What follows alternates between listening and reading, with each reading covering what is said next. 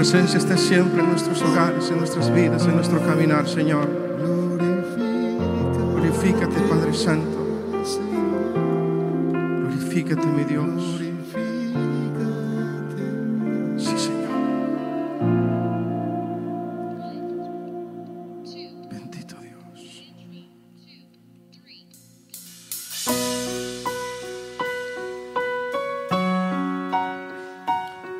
Nos postramos a tus pies, Señor. Abrimos nuestro corazón a tu presencia. Necesitamos de ti, porque estamos conscientes de la necesidad que tenemos de tu presencia. Dios de mi corazón, en ti encontré mi salvación. Tu gloria y majestad quiero siempre contemplar. Tú eres mi adoración y mi eterna canción. Todo mi interior es cautivado por tu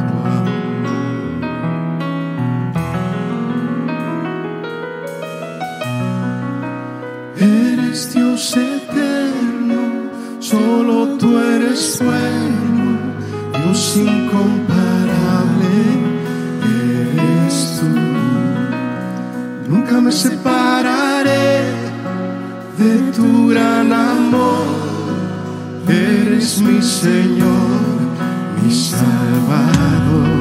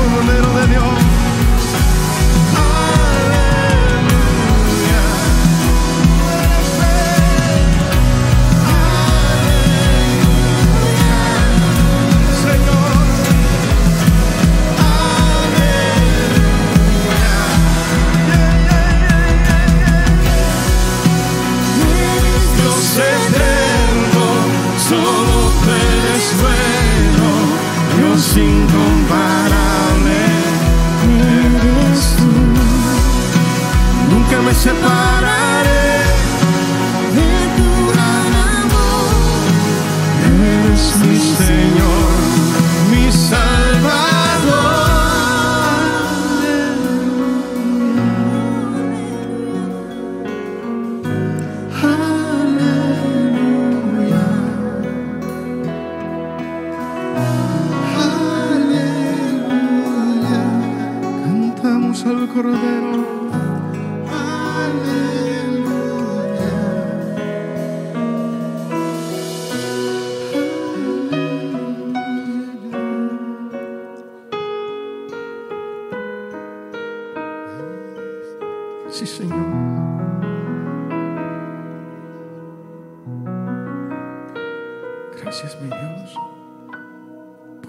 por tu infinito amor, Señor. Por tu misericordia, bendito Señor.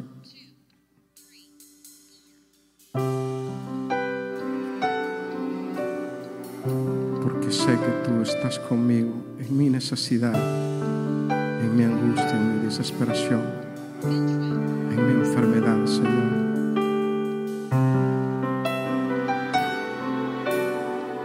Tu presencia en mi vida, en nuestras vidas, es fundamental. Me has quebrantado una y otra vez. Me siento olvidado, como si no me ves. Y cuando te hablo, lo único que puedo hacer es esperar.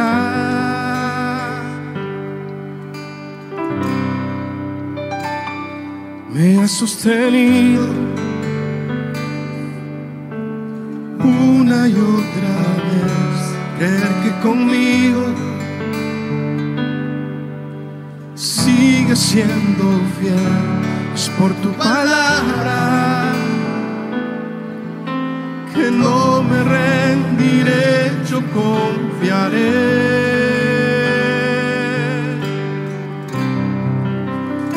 Estaré contigo,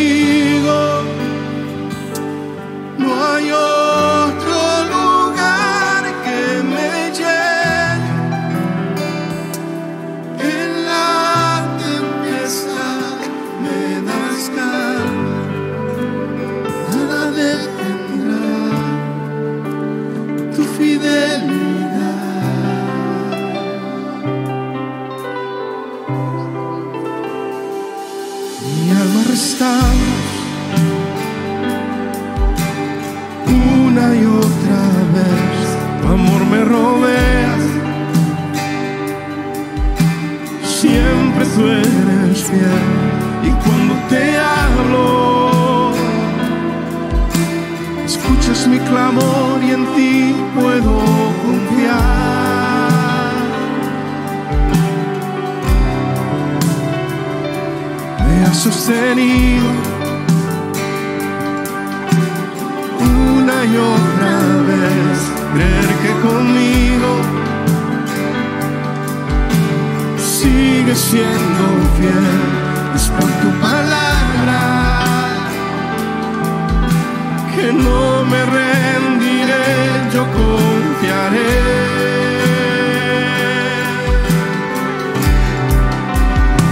Estaré contigo,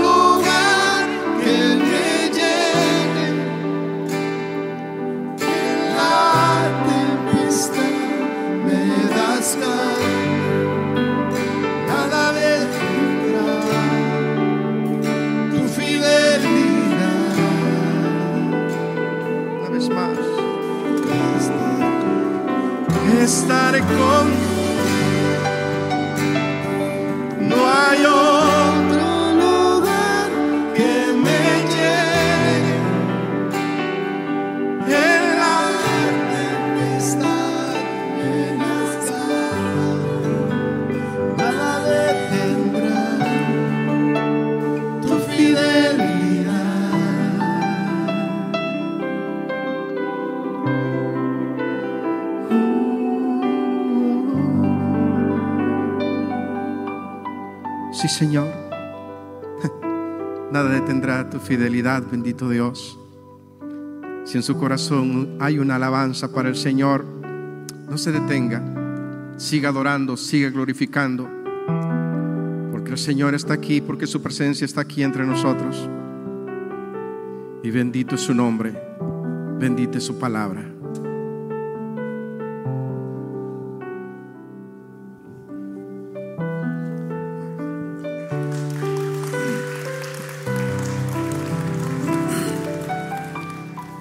Fidelidad del Señor es grande. Y dice un texto en el Antiguo Testamento, en Malaquías 3:10, dice, traed los diezmos al alfolí y hay ali- alimento en mi casa. Y probadme ahora en esto, dice Jehová de los ejércitos, si no os abriré la ventana de los cielos y derramaré sobre vosotros bendición hasta que sobreabunde. Eh, vamos a orar para las ofrendas, hermanos. Usted, ahí están las canastas donde usted puede eh, poner sus diezmos y sus ofrendas. Oramos. Padre, te damos gracias, Señor, en esta mañana por todas las bendiciones recibidas durante este año que hemos comenzado. Señor, bendice a los cada hermano, Señor, que trae su diezmo, que trae sus ofrendas, Señor. Multiplícalas y que todo sea, Señor, para tu honra y tu gloria. Gracias te damos, Señor, una vez más, por Cristo Jesús. Amén, amén. Este es el momento también para aquellos que prefieren escuchar la palabra de Dios en inglés. Está el salón a nuestro lado. Ahí puede usted también este, escuchar la palabra del Señor. En el Nuevo Testamento tenemos ese texto, ¿verdad? Que dice, cada uno dé como propuso en su corazón, no con tristeza o por necesidad, porque Dios ama al dador alegre. Y eso es lo que a nosotros nos motiva, ¿verdad? De que el Señor ha sido tan bueno, su fidelidad ha permanecido y permanecerá para siempre. Esa es nuestra confianza, ese es nuestro deseo para que cada familia en esta mañana pues pueda participar trayendo sus diezmos y sus ofrendas. Y hermanos, este, esta mañana sean bienvenidos nuevamente, ¿verdad? A la casa del Señor. Los que nos están escuchando en las diferentes plataformas, le damos también la bienvenida y le damos las gracias que la tecnología es la que nos ayuda. Muchas veces la tecnología se queda atrás y, y no quiere funcionar en el nuevo año. Pero le damos gracias al Señor de que esta mañana el Señor está aquí. Y porque su fidelidad es para siempre, es que nosotros hermanos estamos gozosos y alabando el nombre del Señor. Alabado sea su nombre. Y esta mañana hermanos tenemos una pregunta. ¿Qué es lo que te anima a ser mejor? Y vamos a estar estudiando en el Salmo 1, tiene eh, solamente seis versículos. Un salmo tan popular, no solamente porque es el número uno, sino porque en el ambiente cristiano usted le pregunta o solo menciona el Salmo 1 y la persona comienza a decirlo de memoria. Esta mañana, hermanos, queremos no solamente repetirlo, sino que queremos también, dice, de que tenemos que ponerlo en acción. Y dice así, bienaventurado el varón que no anduvo en consejo de malos, ni anduvo en camino de pecadores, ni en silla de escarnecedores se ha sentado, sino que en la ley de Jehová está su delicia, y en su ley medita de día y de noche. Será, dice, como árbol plantado junto a corrientes de agua, que da su fruto en su tiempo y su hoja no cae. Y todo lo que hace prosperará. No así los malos que son como el tamo que arrebata el viento. Por tanto, no se levantarán los malos en el día del juicio, ni los pecadores en la congregación de los justos. Porque Jehová conoce el camino de los justos, mas la senda de los malos perecerá. Oramos. Amante Dios, una vez más estamos delante de ti, Señor para que tú abras nuestras mentes, nuestros corazones y que tú puedas hablarnos, Señor, a través de tu palabra, que tú puedas mostrarnos, Señor, el camino mejor para que podamos hacer la diferencia, Señor, en este mundo. Gracias, Padre, por tu palabra. Gracias por este nuevo año. Quédate con nosotros, Señor, en esta hora. Por Cristo Jesús, nuestro Salvador, te lo pedimos. Amén.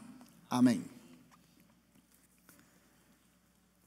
Hermanos, tenemos entonces aquí el Salmo 1, donde vamos a enfocar nuestra atención, donde vamos a, a ver de qué manera yo puedo ser mejor Ahora, no en ser mejor que la otra persona, porque muchas veces dice yo soy mejor que tú. No, no se trata de eso. Ser mejor en mi relación con el Señor. Cada uno de nosotros estamos tratando de ser mejor en X área.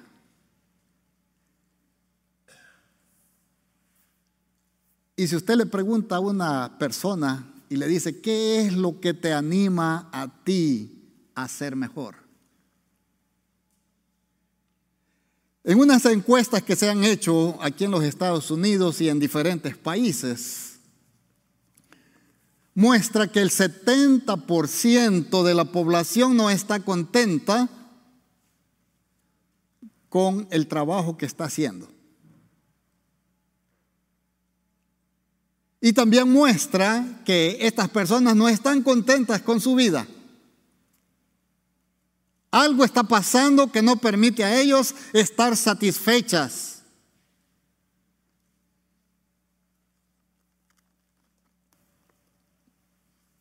Todos tienen una imagen de lo que quieren. Y este empezamos el nuevo año y creo que cada uno de nosotros tiene una imagen que quiere alcanzar para poder ser mejor este año.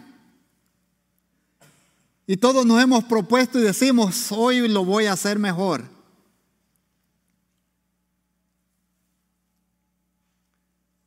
Pero, ¿qué necesitamos hacer para llegar a ese nivel, para llegar a ese punto. Algunos se enfocan en las cosas materiales y dice, si yo tuviera esa casa me sentiría mejor.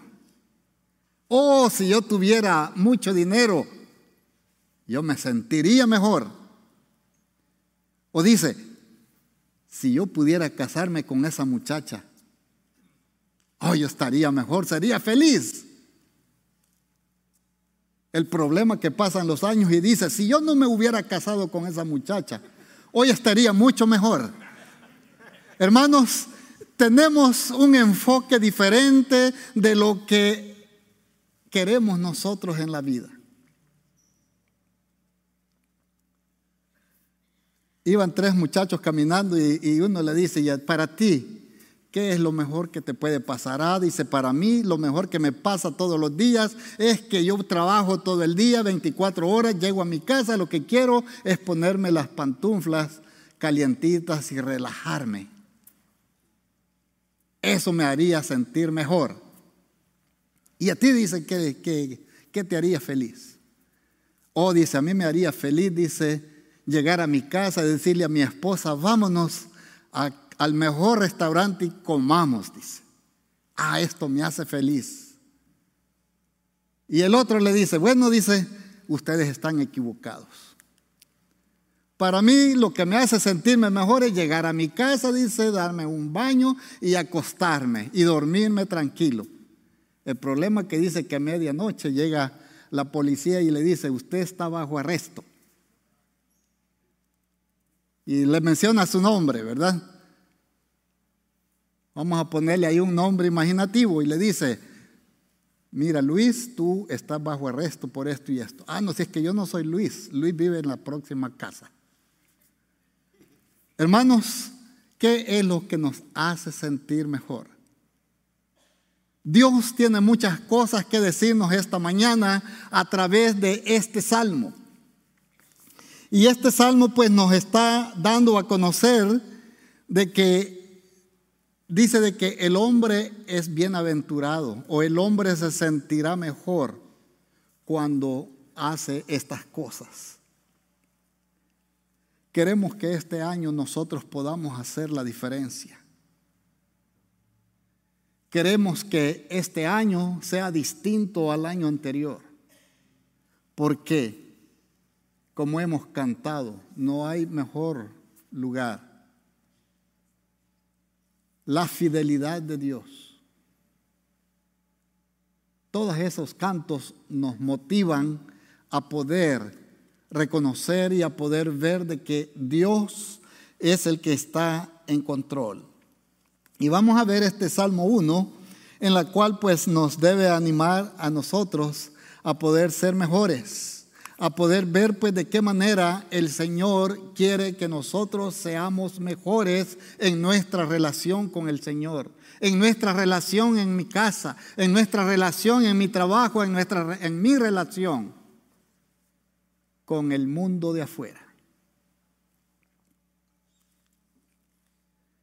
Y tenemos los primeros tres versículos, nos dan la respuesta de qué es lo que el Señor califica como que es lo mejor para cada uno de nosotros. En el verso 1 dice, bienaventurado el varón que no anduvo en consejo de malos. En estos dos versículos tenemos tres verbos, tres verbos que están en pasado. Y cuando nosotros vemos pues en el libro de los Salmos, descubrimos de que el único hombre que pudo estar y que pudo cumplir con estas condiciones fue nuestro Señor Jesucristo. Ninguno de nosotros ha podido decir de que yo no anduve en consejo de malos, que no estuve en camino de pecadores, ni en silla de escarnecedores me he sentado, porque de ahí fue donde me sacó el Señor. De ahí fue donde el por cual el Señor fue a la cruz a morir, para sacarme de ese lodo cenagoso en el cual yo estaba pereciendo sin fe y sin esperanza. Pero debemos tener cuidado, hermanos, de dónde nosotros estamos tomando consejos. Porque su palabra dice, bienaventurado el varón que no anduvo pidiendo consejos a las personas que no tienen temor de Dios. Usted puede ver programas en la televisión donde le están diciendo, mira, haz esto y haz esto y tu vida va a cambiar totalmente. Se da cuenta que cuando él siguió sus consejos, está en peores condiciones. ¿Por qué? Porque no pidió la dirección de Dios para poder seguir los consejos que la palabra del Señor nos está dando. Y nosotros tenemos dos condiciones por las cuales podemos decir de que vamos a fracasar. La primera condición es cuando nosotros no pedimos consejos a nadie. Y le decimos, no, yo no he venido aquí para que me des consejos. Yo no quiero que me digas cómo debo vivir mi vida. Yo puedo solucionar mis problemas solos. Esta condición, hermanos, nos lleva a la destrucción, nos lleva al desastre. ¿Por qué? Porque nos creemos autosuficientes y queremos solucionarlo todo de acuerdo a lo que yo pienso, de acuerdo a como yo actúo. Eso no es lo que la palabra de Dios quiere de nosotros. Y la segunda condición es cuando yo vengo y pido consejo a todo el mundo. Y cada uno me empieza a decir lo que tengo que hacer, cómo debo de hacerlo, cómo llegar a obtener todo eso que me hace falta. Dice un dicho que si yo construyo mi casa en base a todos los consejos que me han dado, voy a tener una casa torcida. Y por consiguiente voy a tener mi vida torcida. Aún de nuestra propia familia pueden venir consejos que las intenciones son buenas. Pero al final no me van a funcionar. Estamos mal en eso. No pedir consejo es malo y pedir demasiados consejos es malo. ¿Por qué? Sabemos de que yo le puedo decir a una persona cómo vivir su vida. Y cada uno le va a decir, mira, no vívela así porque así te va a ir bien. No, bien. O sea que tenemos un conjunto de opiniones en las cuales están basando mi felicidad o cómo hacerme sentir mejor. La palabra del Señor dice de que bienaventurado el varón que no fue a pedir consejo a las personas del mundo. Como cristianos tenemos la palabra del Señor, donde nosotros podemos llegar a tener sabiduría para poder tomar buenas decisiones. De modo pues que debemos tener cuidado de quién estamos tomando nuestros consejos. En la iglesia hay consejería.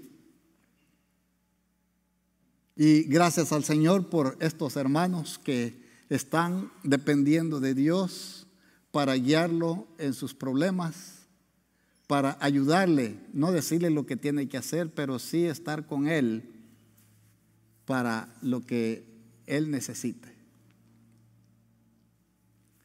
Otro de los aspectos que vemos en este texto es que debemos tener cuidado con las malas compañías.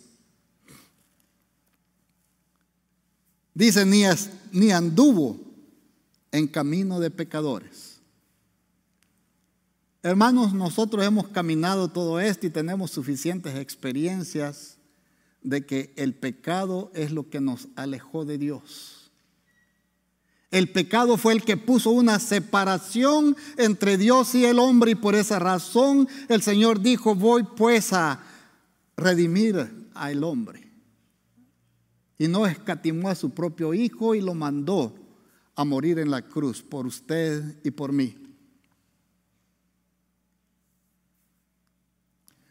Hay otro refrán que dice, ¿verdad? Las malas compañías destruyen los malos hábitos.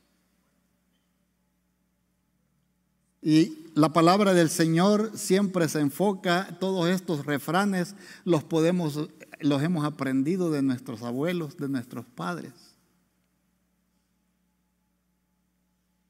Que tenemos que ser sabios para escoger nuestras compañías, nuestros amigos. La palabra de Dios no está diciendo que no seamos amigos de los del mundo. Jesucristo fue amigo de pecadores y por eso lo criticaban. Pero Jesús hizo una diferencia en el mundo. Jesús sabía hasta qué punto podía llegar y podía presentar a esta persona la solución a sus problemas. Debemos pedirle al Señor sabiduría para escoger nuestras amistades. Tenemos muchos ejemplos en la palabra del Señor de cómo podemos nosotros aplicar este aspecto. Pero también dice que debemos de tener cuidado a dónde nos sentamos. Porque dice allí el final del versículo 1, ni en silla de escarnecedores se ha sentado. Ejemplo típico de estos tres aspectos lo vemos en el apóstol Pedro cuando iban a crucificar, a crucificar a Jesús y lo llevaron preso, Pedro siguió a la multitud. La multitud que estaba en contra de Jesús.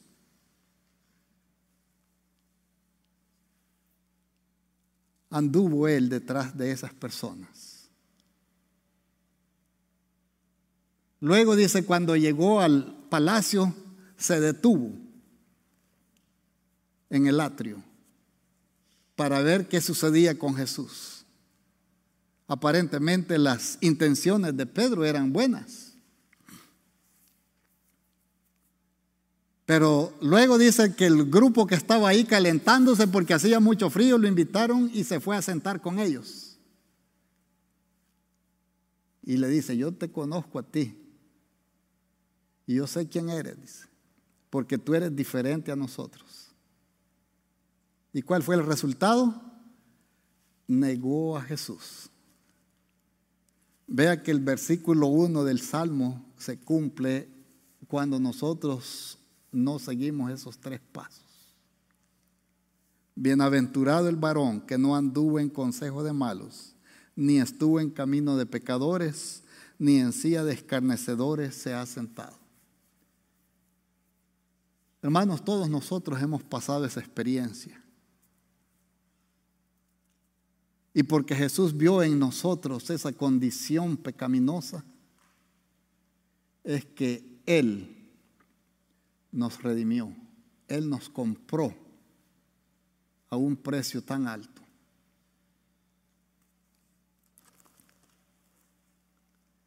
Segunda de Corintios 5:17 nos dice que debemos permanecer en Jesucristo si realmente queremos ser nuevas personas. Si queremos ser diferentes al mundo, si queremos estar mejor que antes. Si hay algo que nos puede animar es la palabra del Señor, es el sacrificio que Jesús hizo en la cruz del Calvario. Eso es lo que me va a animar a mí a ser mejor este año. Pero pasamos al versículo número 2 y el versículo número 2 nos dice, que en la ley de Jehová está su delicia y en su ley medita de día y de noche. Hermanos, aquí hay dos condiciones que vemos. Cuando nosotros hablamos acerca de la meditación, usted dice, ah, bueno, entonces voy a ir a practicar yoga, porque eso me va a ayudar a meditar, me va a ayudar a, a sentirme mejor. Pero ¿en qué consiste la meditación oriental o la meditación trascendental? Consiste en que usted está vaciando su mente y la está dejando clara, limpia, porque eso lo va a sentir mejor. Muy malo. ¿Por qué? Porque cuando nuestras mentes están vacías, el enemigo dice, aquí hay una casa limpia, vamos, y hagamos nuestra habitación en ella. Y hermanos, malos pensamientos, ideas equivocadas sobre de Dios comienzan a llenar nuestras mentes. Y es cuando nosotros empezamos ya a ver el mundo diferente. Cuando no hay una diferencia entre la iglesia y el mundo de hoy. Hoy es muy difícil ver esa diferencia. ¿Por qué? Porque el mundo está infiltrándose en la iglesia. Y dicen, no, pues no es malo porque todos lo hacen, yo lo puedo hacer. Por regla general. Hermanos, muy peligroso. Cuando nosotros tratamos de vaciar nuestras mentes tratando de solucionar nuestros problemas. Pero ¿en qué consiste la meditación evangélica, la meditación cristiana? Dice de que tenemos que llenarnos de su palabra, tenemos que llenarnos de su espíritu. Es así como nosotros vamos a poder tener herramientas para hacerle frente a las diferentes dificultades que estamos teniendo. De modo pues de que, hermanos, esta es la meditación que este varón hace, dice, en la ley de Jehová está su delicia, en esto nos gozamos, reconociendo de que es Dios. El, el salmista en otro salmo dice, ¿verdad?, de que es miel a mi paladar, es luz en mi camino es lámpara. Yo puedo ver el camino. ¿Por qué? Porque yo me estoy llenando de la palabra de Dios. Y cuando nuestras mentes, hermanos, están llenas, no hay lugar para el enemigo. No hay espacio donde el enemigo pueda comenzar a poner sus ideas. Cuando estamos llenos del Espíritu Santo es cuando nosotros podemos hacer una diferencia entre el mundo exterior, entre los que no son cristianos y los cristianos. Dios quiere que saturemos al mundo con su palabra, cambiando a una persona a la vez. Y no dejar que el mundo esté cambiando a un cristiano a la vez.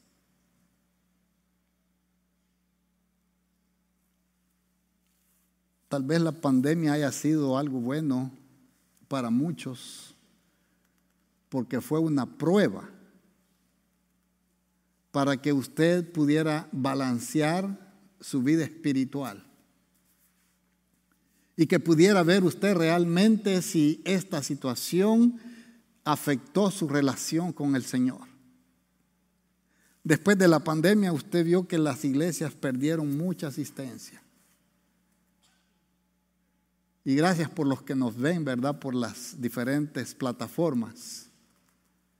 Pero hermanos, yo creo que no es lo mismo estar sentado allá en su sofá escuchando la palabra de Dios a través de esas plataformas que venir a sentir el calor de los hermanos, de darle un abrazo al que está a la par y poder decirle, te amo, crezcamos juntos, hagamos la diferencia en este mundo.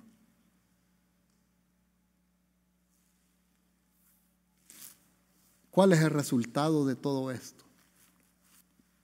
Versículo 3 dice de que será como un árbol. Está usando una figura poética y recordemos de que el libro de los Salmos está en la sección de los libros poéticos, donde se usan muchas figuras literarias en las cuales nosotros como cristianos somos comparados con algo más. O somos eh, comparados con algo opuesto. Eso se llama antítesis. Pero el símil es cuando lo compara a usted con algo más. En este caso dice usted es como un árbol. No es que usted sea un árbol, pero un árbol plantado. Quiere decir de que ese árbol usted agarró la semilla o agarró otro árbol, lo agarró y lo puso donde le diera suficiente sol, donde tuviera suficiente agua. Y ese árbol iba a crecer frondosamente. Así somos nosotros como cristianos. El Señor nos agarró y nos dijo, yo lo voy a poner a este junto a corrientes de agua. Ahora la palabra del Señor dice de que todo aquel que en Él cree de su interior correrán ríos de agua viva. Hermanos, esa es la clase de árbol que el Señor puso en cada uno de nosotros. Un árbol plantado junto a corrientes de agua donde dice da a su tiempo su fruto y su hoja nunca cae, nunca se marchita. ¿Por qué? Porque se está alimentando de esas aguas.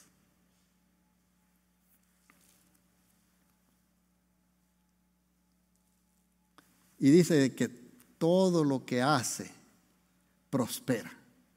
Hermanos, cuando un cristiano llega a un lugar y donde tal vez muchos no conocen de Dios, ya esa es una bendición usted ha sido de bendición para ese grupo de personas. ¿Por qué? Porque usted ha sido un medio, un instrumento en las manos de Dios para que ellos puedan escuchar de la palabra del Señor.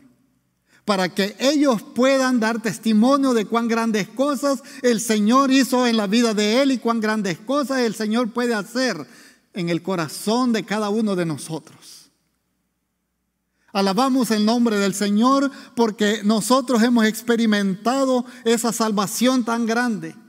Hemos experimentado ese gozo que el mundo no lo ha dado. Y como el mundo no se lo dio, no se lo puede quitar. Así dice el coro. Lo que Dios nos da, nadie lo puede quitar. Alabamos el nombre del Señor por eso. Y queremos en esta mañana irnos a nuestras casas sabiendo de que yo puedo ser mejor porque la palabra de Dios es la que me está desafiando. Este año trae muchos desafíos, pero trae también muchas responsabilidades. Nosotros somos responsables para que el mundo oiga de la palabra de Dios. Nosotros somos responsables para que el mundo sepa de que somos nosotros los que vamos a hacer la diferencia usted y yo somos diferentes al mundo. Y con razón en el capítulo 17 de Juan dices, Padre, te estoy pidiendo que los guardes del mundo, porque ellos no son del mundo como yo tampoco soy del mundo. Líbralos del mal. Hermanos, estamos en el mundo y tenemos que cumplir ciertas leyes en el mundo, pero tenemos que hacer esa diferencia tenemos que hacerle ver al, mundo de que yo soy cristiano y que he creído en un Dios vivo. He creído en un Dios fuerte, en un Dios celoso, en un Dios que vive y reina para siempre. Ese es el Dios que yo adoro, ese es el Dios que usted está amando, ese es el Dios que usted está sirviendo en esta mañana. Pero Juan 15, 4 y 5 dice, ¿verdad? yo soy la vid, vosotros los pámpanos, permaneced en mí y yo en vosotros. Si ustedes permanecen en mí, llevarán muchos frutos. Eso es lo que me hace sentir mejor. Eso es lo que va a hacer la diferencia cuando nosotros estamos en este mundo.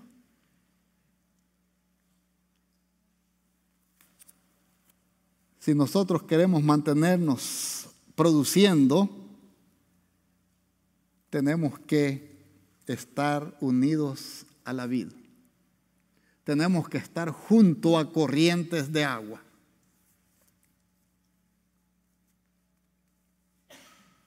Y los otros salmos que tocaron para esta semana, ¿verdad? Animan de que dice que debemos alabar a Dios tenemos que servir a Dios, tenemos que darle gracias a Dios, porque para siempre es su misericordia. Y como el último coro que cantamos, la fidelidad de Dios es grande. Y no importa dónde nos encontremos, si usted realmente ama al Señor, usted va a ser luz y va a ser de bendición en ese lugar donde aquellas personas que estén ahí no conocen del Señor. Este nuevo año queremos ser diferentes. Esta mañana, si usted no conoce del Señor, leemos en Isaías 1.18 y dice, venid luego, dice Jehová, y estemos a cuenta. Si tus pecados fueren como la grana, como la nieve, serán emblanquecidos. Y si fueren rojos como el carmesí, vendrán a ser como blanca lana. Hermanos, la palabra de Dios es muy clara y el llamado está para usted. Si usted no conoce de Dios, hoy usted puede hacer la diferencia. Y la va a hacer, va a hacer esa diferencia teniendo a Cristo en su corazón. Y esta mañana está abierta la oportunidad para que usted pueda orar y decirle, Señor, soy un pecador y reconozco que no puedo hacer nada si no es con tu ayuda. Reconozco que tú moriste en la cruz del Calvario. Reconozco que yo soy impotente de alcanzar las metas de este año porque no te tengo a ti en mi corazón. Pero usted que conoce del Señor, también puede acercarse al Señor y decirle, Señor, me agarro de tu mano este año y quiero que juntos caminemos llevando, creciendo, reconociendo pues de que Él está con nosotros. Josué reconoció eso y él dijo, voy a llevar a este pueblo a esa tierra prometida. El Señor en esta mañana nos dice, voy pues a preparar lugar para que donde yo esté, vosotros también estéis. Esa es nuestra tierra prometida. Y es la palabra del Señor y es el Espíritu Santo el que nos va guiando hasta que lleguemos a ese lugar que esta mañana yo les invito a que nos pongamos de pie y que podamos decirle al Señor, este año tu palabra me hace sentir mejor. Este año yo quiero decirte que yo soy lo que tu palabra dice que soy. Soy una nueva criatura. Soy lo que tú quieres ser. Y en esta mañana, yo Señor, yo quiero ser diferente, quiero ser mejor este año, quiero que tú camines conmigo. Oremos. Padre nuestro, te damos gracias, Señor, en esta mañana por tu palabra. Gracias, Padre Celestial, porque tú nos muestras el camino para ser mejor este año. Si tú que no conoces de Dios puedes decir esta oración, Señor, reconozco que soy pecador, pero díselo a Él, soy pecador y esta mañana te acepto como mi único y suficiente Salvador. Te doy gracias por perdonar mis pecados, gracias por morir en la cruz. Pero yo como cristiano te doy gracias también, porque hasta este punto tú me has ayudado. Hasta ahora, Señor, he caminado contigo y continuaré haciendo la diferencia porque tú me estás guiando, tú me llevas de tu mano. Te alabo, Señor, y te glorifico en esta mañana por la oportunidad que tú me das, Señor, de poder hacer la diferencia y que el mundo pueda ver de que yo soy diferente a Él. No soy mejor que Él, pero sí puedo hacer una diferencia. Y gracias a ti, Señor. Despídenos con tu paz y con tu bendición, Señor, y que este año podamos nosotros aceptar esos desafíos que tú tienes para con nosotros. Pero ayúdanos a ser responsables con mi vida espiritual. Por Cristo Jesús te damos gracias. Amén. Amén. Que el Señor les bendiga, hermanos. Y si usted tiene alguna necesidad, si usted eh, aceptó a Cristo, puede pasar. Aquí van a haber unos pastores que van a orar con usted y van a guiarle por ese camino del triunfo, que es Cristo Jesús.